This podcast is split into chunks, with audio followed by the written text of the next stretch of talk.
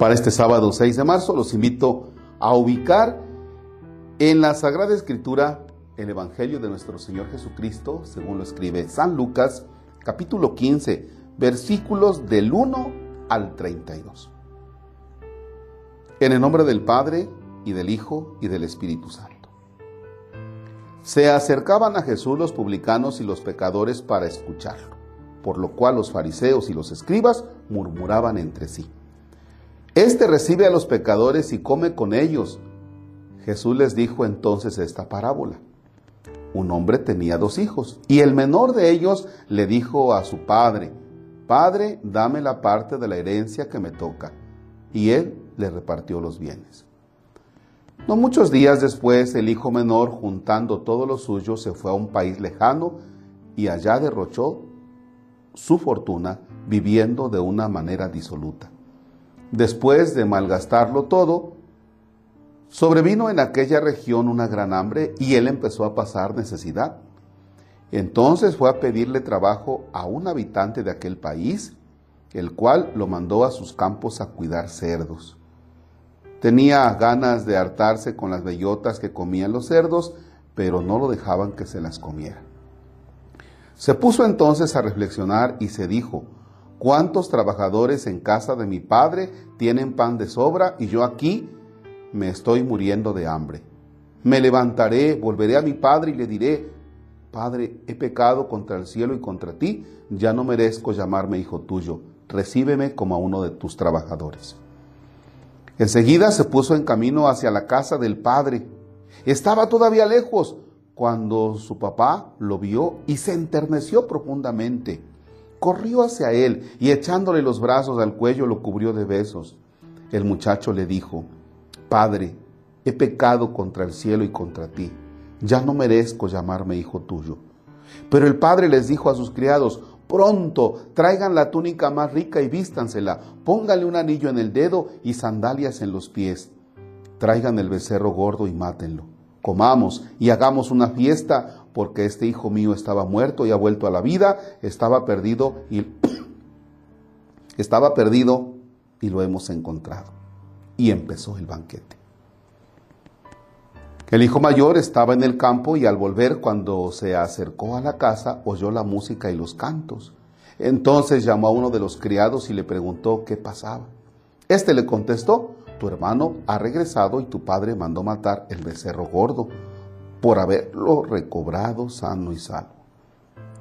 El hermano mayor se enojó y no quería entrar. Salió entonces el papá y le rogó que entrara, pero él replicó, hace tanto tiempo que te sirvo sin desobedecer jamás una orden tuya, y tú no me has dado nunca ni un cabrito para comérmelo con mis amigos. Pero eso sí, viene ese hijo tuyo que despilfarró tus bienes con malas mujeres y tú mandas matar el becerro gordo. El padre repuso, Hijo, tú siempre has estado conmigo y todo lo mío es tuyo. Pero era necesario hacer fiesta y regocijarnos porque este hermano tuyo estaba muerto y ha vuelto a la vida. Estaba perdido y lo hemos encontrado. Palabra del Señor. Gloria a ti, Señor Jesús. Fíjense que también la liturgia nos propone para este día como lectura primera el, al profeta Miqueas en el capítulo 7 y son de los versículos del 14 al 20. Y hay una partecita donde dice en este texto de Miqueas, Señor, pues tú te complaces en ser misericordioso. Y precisamente eso es lo que encontramos nosotros en este texto de el papá bueno, el papá misericordioso, que también conocemos esta parábola como la del hijo pródigo, ¿no? Pero es más bien la del papá misericordioso. El hijo que regresa y fíjense nada más la escena, la escena esta. El hijo se pone en camino hacia la casa del papá, del padre. Dice, y estaba todavía lejos cuando su padre lo vio y se enterneció profundamente.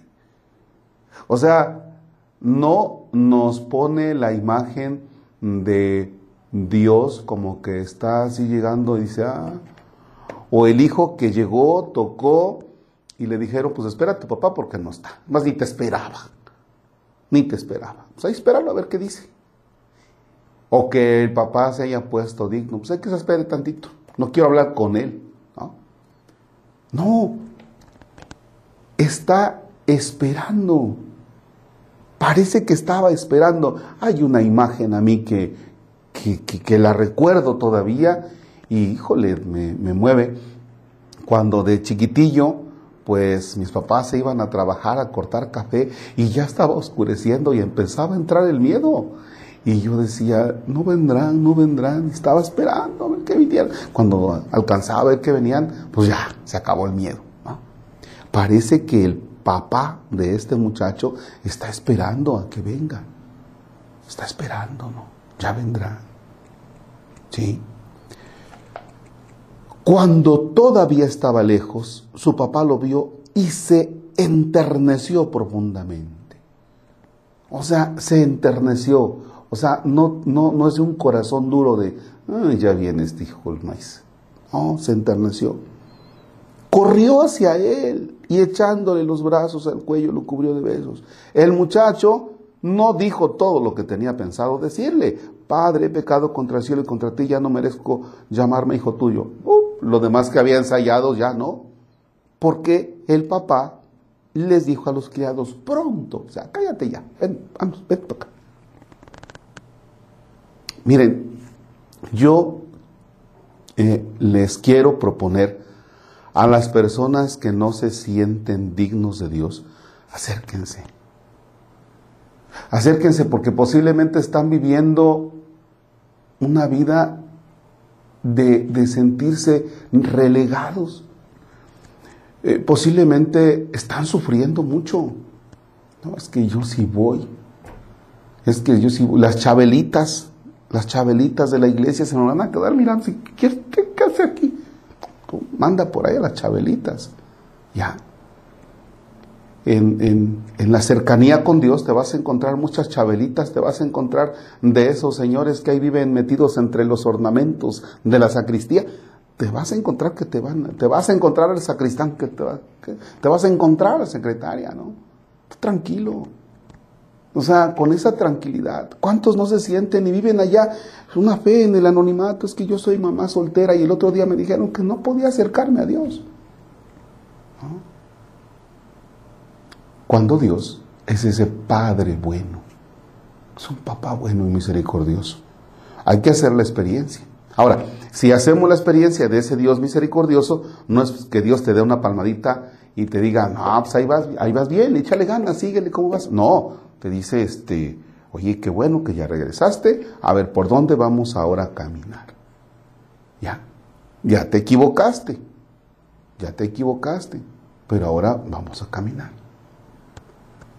E, e, esa, esa, esa es la mejor manera en la que nosotros podemos sentirnos amados de Dios. Y miren que no hay mejor cosa que nos puede pasar en la vida que sentirnos amados de Dios, sentirnos abrazados, sentir su ternura, como dice el texto. Eso es lo que nos puede ayudar a acercarnos a Él. Y bueno, podemos tener, podemos tener nuestros errores, sí. Está ese Dios que se complace en ser misericordioso, como les comentaba de la lectura de, del profeta Miqueas. Y así pues hay que aprovechar. Y la cuaresma es eso. La cuaresma es aprovechar la misericordia de Dios. Padre nuestro que estás en el cielo, santificado sea tu nombre. Venga a nosotros tu reino. Hágase tu voluntad en la tierra como en el cielo. Danos hoy nuestro pan de cada día. Perdona nuestras ofensas como también nosotros perdonamos a los que nos ofenden. No nos dejes caer en tentación y líbranos del mal. El Señor esté con ustedes. La bendición de Dios Todopoderoso, Padre, Hijo y Espíritu Santo descienda sobre ustedes y permanezca para siempre. Amén. El Señor es nuestra esperanza. Podemos estar en paz. Demos gracias a Dios. No se les olvide compartir el video. A alguien le puede ayudar y tampoco se les olvide suscribirse. Gracias, Padre Marcos Palacios.